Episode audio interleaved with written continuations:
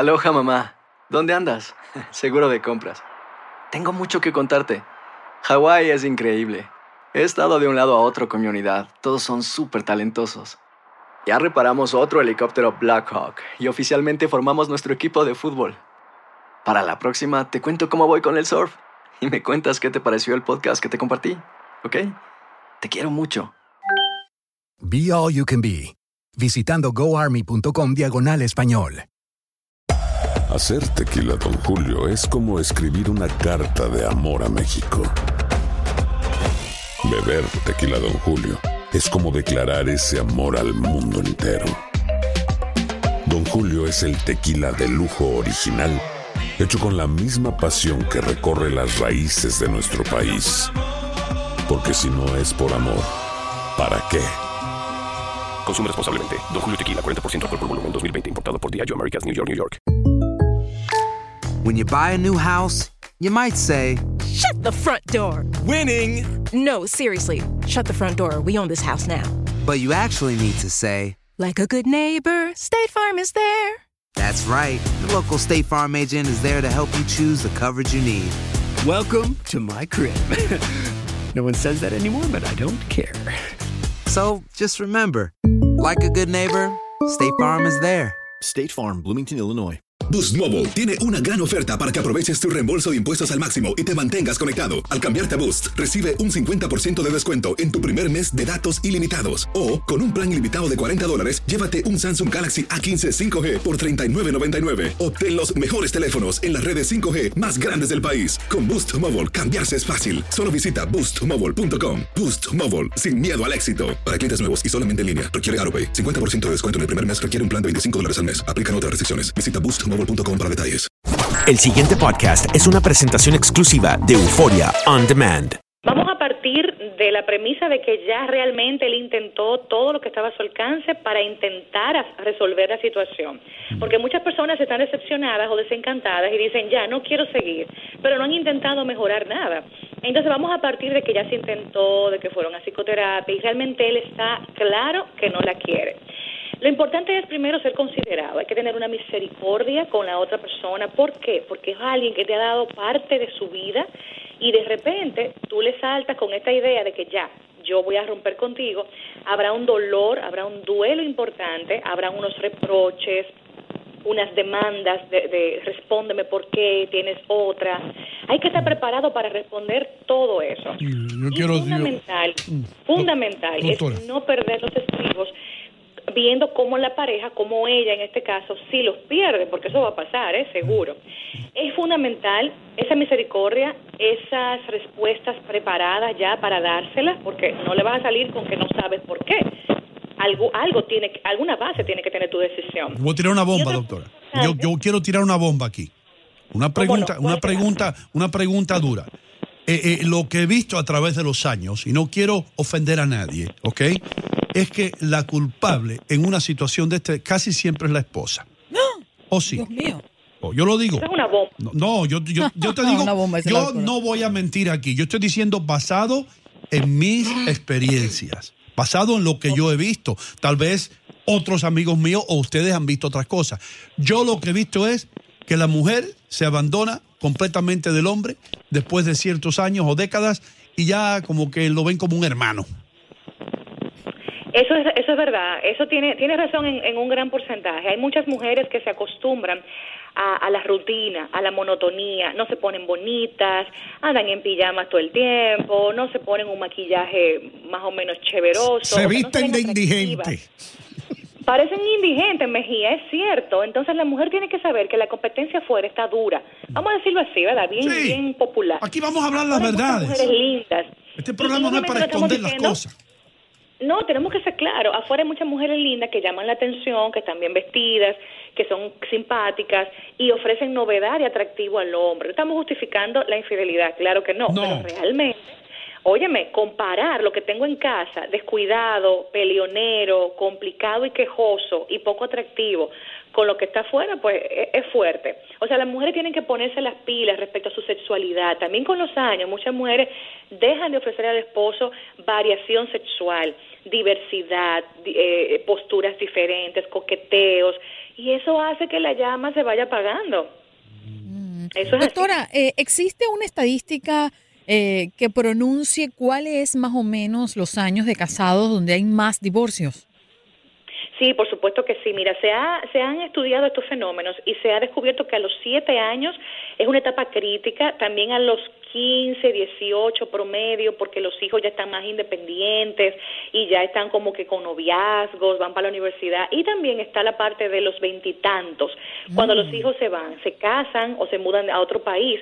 Son etapas críticas en los matrimonios porque la de los siete están criando a los chicos o están teniendo hijos y eso es bastante caótico en muchas parejas. No toleran la presión, los trasnoches, los pediatras, las vacunas y entran en crisis. Luego los chicos adolescentes pueden separar parejas por los riesgos que representa para la estabilidad y ya cuando los hijos son adultos y se van, el nido vacío es muy determinante y da mucho divorcio si la pareja no ha sembrado previamente para que ellos cosechen luego. O sea, sacando cuentas de siete en siete. Más o menos. Más o menos. Doctora, ve, eh, este, volviendo al tema que se plantea aquí del oyente. Él dice que o siente que ya no ama a la esposa, la quiere dejar. Él vuelve y escribe, dice, el problema que él siente como un remordimiento de dejarla como desamparada o abandonada. Pero entiende que es injusto porque ya ella no le atrae como mujer. Él siente como pena por ella. Entonces, ¿qué usted recomienda que él haga para no arrastrar con la culpa de sentir que abandona a una mujer buena? porque él dice que ella es buena, pero ella él no la ama como Sí, pareja. Porque una cosa es que sea buena y otra cosa es que me guste y otra cosa es que me, me atraiga. Eh, no nos vamos a meter en evaluar por qué dejó de gustarle, pero realmente los, las emociones y sentimientos que van a surgir de esa decisión son inevitables. Aquí no hay atajo. Habrá pena, habrá tristeza, habrá llanto, habrá frustración. Eso no hay quien lo evite. Él tiene que afrontar esa realidad porque no le queda de otra. Entonces tiene que, que aceptar lo que viene, tiene que ser valiente y empoderado para decirle, mira, yo también estoy dolido, yo tomar esta decisión para mí no ha sido fácil, estoy contigo y no te voy a abandonar, porque eso eso de decirle me da pena dejarla abandonada, no, eso es entre comillas, porque ella debería saber que su vida tiene que continuar y tiene él que darle un apoyo económico mientras tanto o obviamente cuando hay hijos. O sea que eso de la pena va a venir obligatoriamente, es parte del proceso. ¿Y por qué? ¿Y si por no qué? viene, entonces es un tipo déspota y maltratador. ¿Y por qué ella no puede darle un apoyo económico a él también? Claro, Sí. yo conozco casos así. Hay mujeres que sí, que cuando hay separaciones dan apoyo económico al hombre, o si el hombre se queda con los hijos, que también lo he visto muy a menudo, pues la mujer tiene una manutención importante. No, espérese, doctora, pero es el que se va. Ella no le ha dicho vete, es el que se va. Porque el hombre siempre es el que se va. ya por, por de mutuo Porque es un acuerdo. freco. El hombre siempre es el que se tiene que ir, el que se va. Siempre.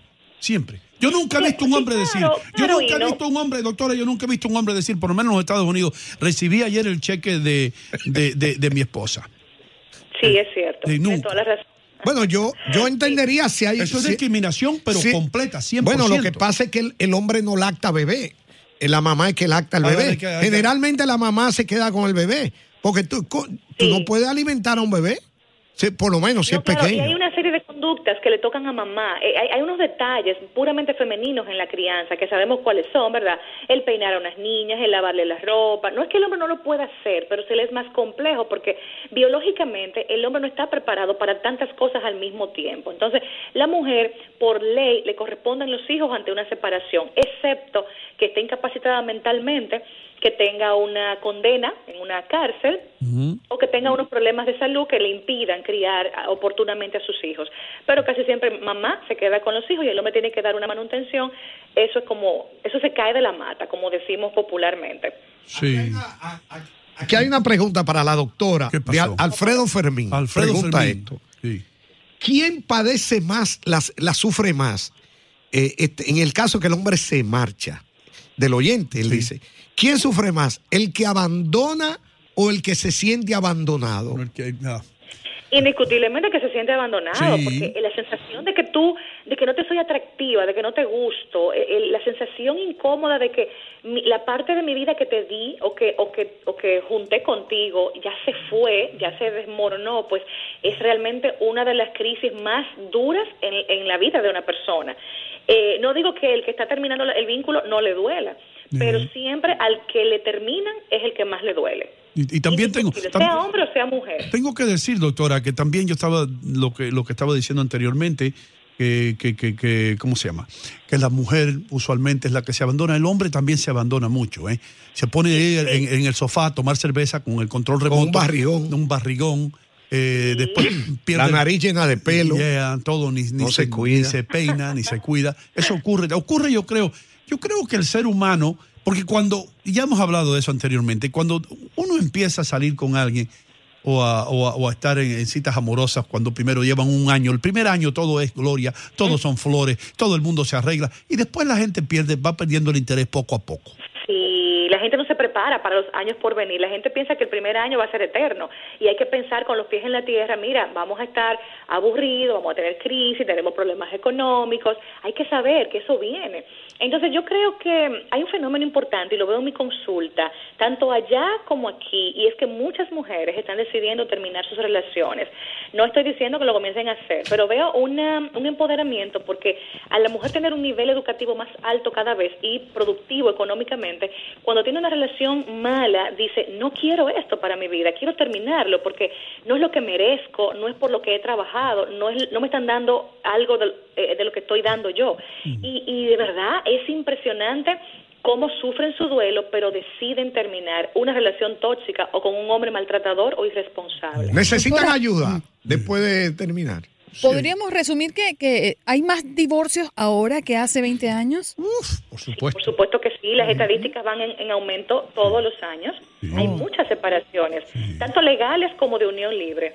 Doctor, ¿usted sabe lo que yo veo que nunca funciona?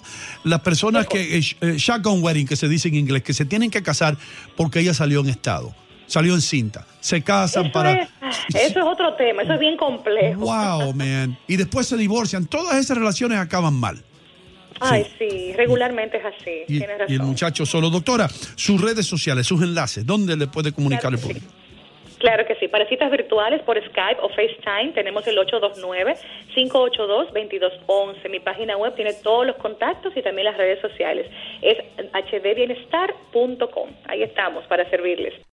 El pasado podcast fue una presentación exclusiva de Euphoria On Demand. Para escuchar otros episodios de este y otros podcasts, visítanos en euphoriaondemand.com. Aloha mamá. ¿Dónde andas? Seguro de compras. Tengo mucho que contarte. Hawái es increíble.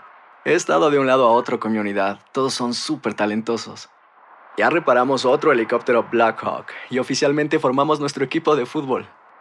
Para la próxima te cuento cómo voy con el surf y me cuentas qué te pareció el podcast que te compartí, ¿ok? Te quiero mucho. Be All You Can Be, visitando goarmy.com diagonal español.